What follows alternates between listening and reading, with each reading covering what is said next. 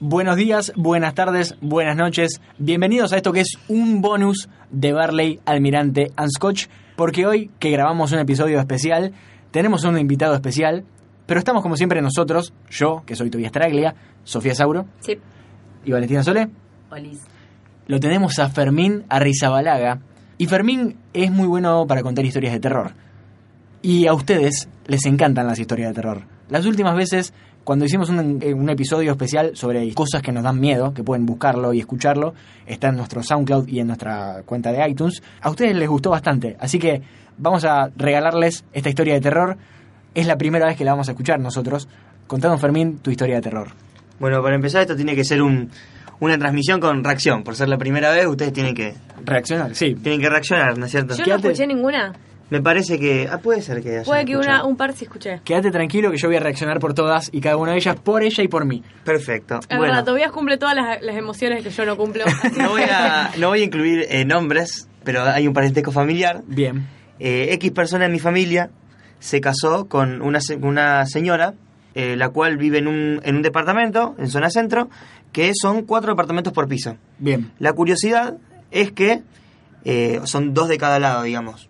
Ella poseía uno de esos cuatro y cuando la señora que iba al lado fallece, Ya empezamos con la palabra poseer, me gusta. poseer, eh, cuando la señora al lado fallece, Poseer y fallecer. Sí. esta señora compra el departamento de la, de la mujer que pasó una vida mejor. Bien. Tosió. Eh, Tosio, de- entonces, ¿qué hace? Derrumba la pared que dividía esos dos departamentos Bien. y lo convierte en uno solo. La casa queda dividida. En la parte que fue originalmente de ella, la pieza de los adultos, Bien. un baño y mitad de la cocina y mitad del living. La otra mitad es, que es la parte donde vivía la señora que pasó una vida mejor, la otra parte del living, eh, la pieza del niño menor Bien. Para que se vayan haciendo un croquis, y la sala de juegos, que es donde todo lo malo pasa. donde seguro. todo lo malo pasa, Donde los, los fantasmas juegan con nosotros. donde los fantasmas van a jugar. Cuestión, esta señora se, que, que vive ahí se casa con nuestro, nuestra incógnita de, de la ecuación contra nuestra señora X. Bien. tenía la, la señora ya tenía un hijo, digamos, y empiezan a pasar eh, cosas raras cuando nuestro protagonista está solo en la casa. El protagonista. Como que la presencia eh, se despertó al momento de que llegó esta persona a la casa. Bien. Se sentía incómodo. Eh, me, me- me ha contado que él varias veces ha, ha estado mirando te- ponele televisión solo. Esto cuando todo empezó. Y escuchaba pasos. Está bien, uno a lo mejor se hace la fantasía, pero uno sabe cuándo son arriba, cuándo son abajo y cuándo son en la planta donde uno se encuentra. Y también cuando uno flashea a escuchar algo y cuando realmente lo escucha. Pero dice que cuando estás en un departamento es como, estás en un departamento, se escucha todo. Se escucha todo, seguro. Escuchás a la mujer que está fornicando con el marido, que comparte paredes de tu, de tu habitación. Sí. Se escucha. Yo Eh, les quiero preguntar a ustedes, yo no vivo en departamento, ¿ustedes escuchan sonido de gente fornicando? Ya no, en el departamento viejo sí, ahora no comparto Eh, pared. Pero ¿Escuchabas? He escuchado, sí, sí. Bien. Yo en las vacaciones en una cabañita. ¿Y vos? Ah, qué romántico. Yo no, nunca. No, no, no, nunca tuve el placer, la verdad. Igual es como que un poquito morboso está. Sí, de- no, no, paso. Prefiero no. Bueno, eh, empezaron a suceder estas cosas. También sucedía que...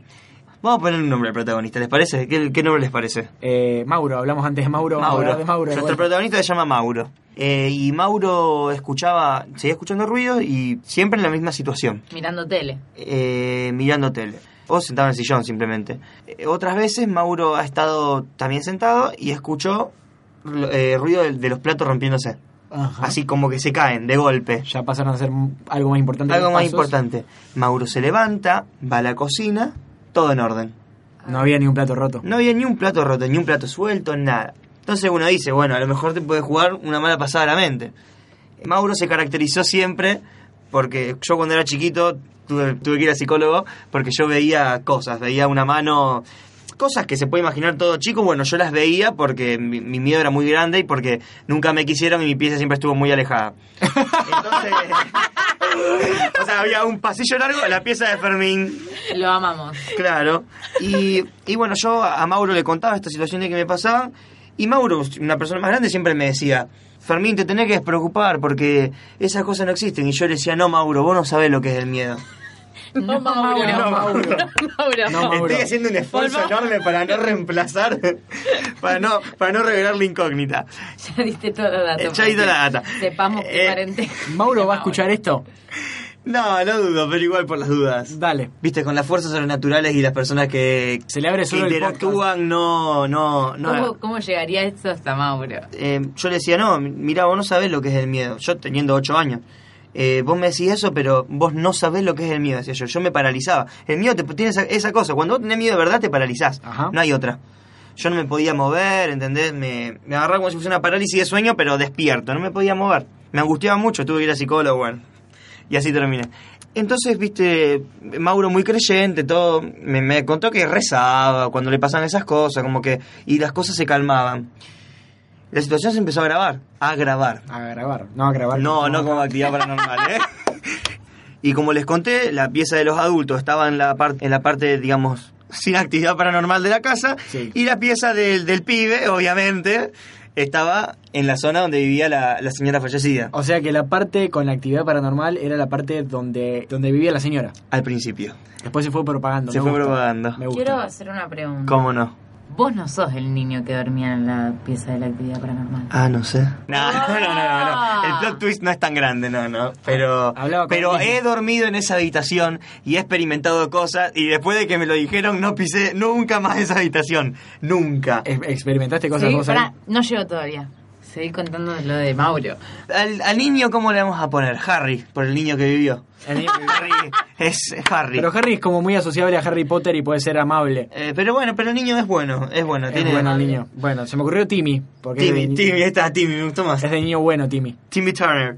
Entonces, Mauro, eh, Timmy teniendo 5 años, usted se ríe, no, pero yo, No estoy, puedo, yo sí. estoy entrando en personaje. Timmy tenía 5 años, vivía Pero el eh, esfuerzo mental que debe estar haciendo este chico para no reemplazar los es una nombres. creepypasta esto. eh, Jimmy tenía cinco Cuestión, cuando años. Mauro estaba du- durmiendo con la señora, Sí. siempre escuchaba a la noche pasos.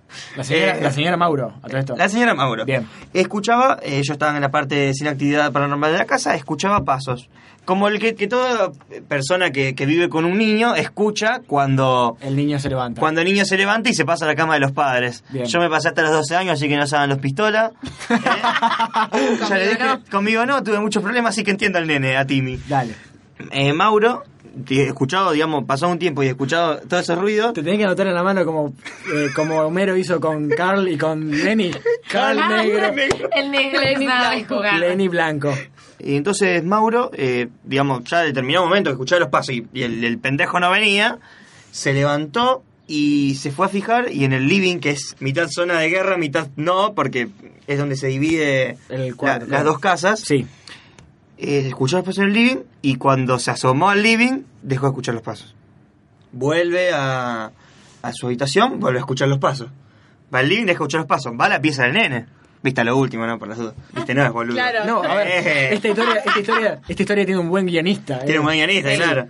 Eh, el tema es que cuando entra a la pieza del nene, que escucha los pasos, el nene estaba durmiendo lo más bien. Plácidamente. Eh, bueno, yo ahora paso a contar que he dormido en esa habitación antes de saber todo esto, ¿no? Supongamos que yo a la noche iba, iba al baño, dejaba la puerta de la habitación abierta, salía del baño y cuando volvía estaba cerrada. Nunca le encontré un sentido paranormal, pero nunca escuchaba el, el El cierre de la golpe. puerta, la, escu- la encontraba cerrada. Nunca me puse a, ma- a maquinarme ni a mambiarme porque era para mal. En el medio de todo esto seguían pasando la cosa como lo de los platos, lo de los pasos. Timmy estaba con el primo, como les conté que había cuatro departamentos, de la otra parte, los otros que quedan, también vive la madre de, digamos, eh, la suegra de Mauro, Sí. tiene un solo departamento, que es de donde no se registra actividad paranormal. Eh, se habían juntado a comer la familia, todos los tíos de- del niño, todo, y estaban la- las cuatro puertas abiertas, digamos, los nenes iban, jugaban en la sala de chiche, todo.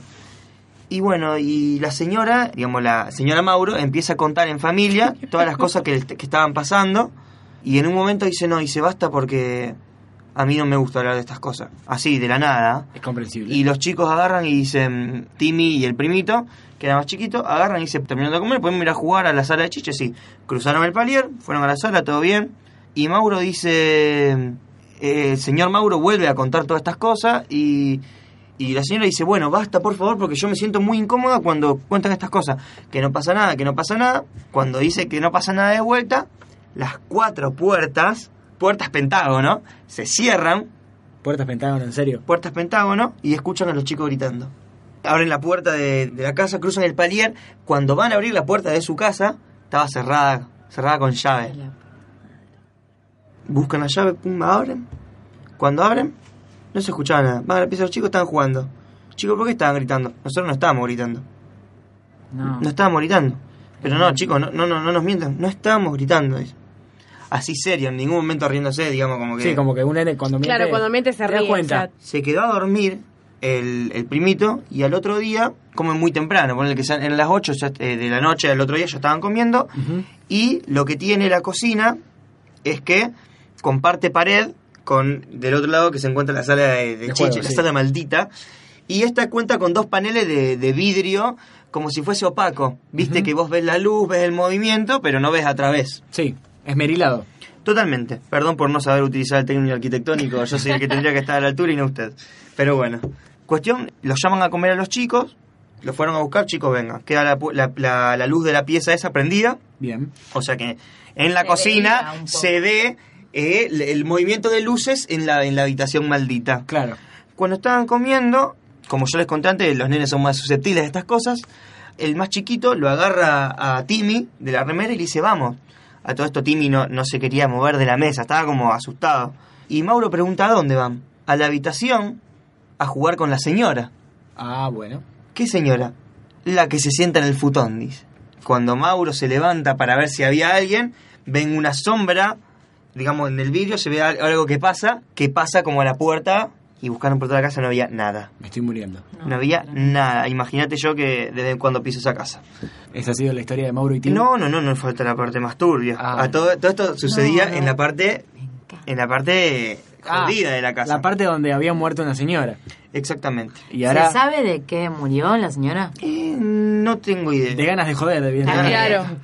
Eh, Yo, bueno, perdón, quiero hacer un paréntesis acá.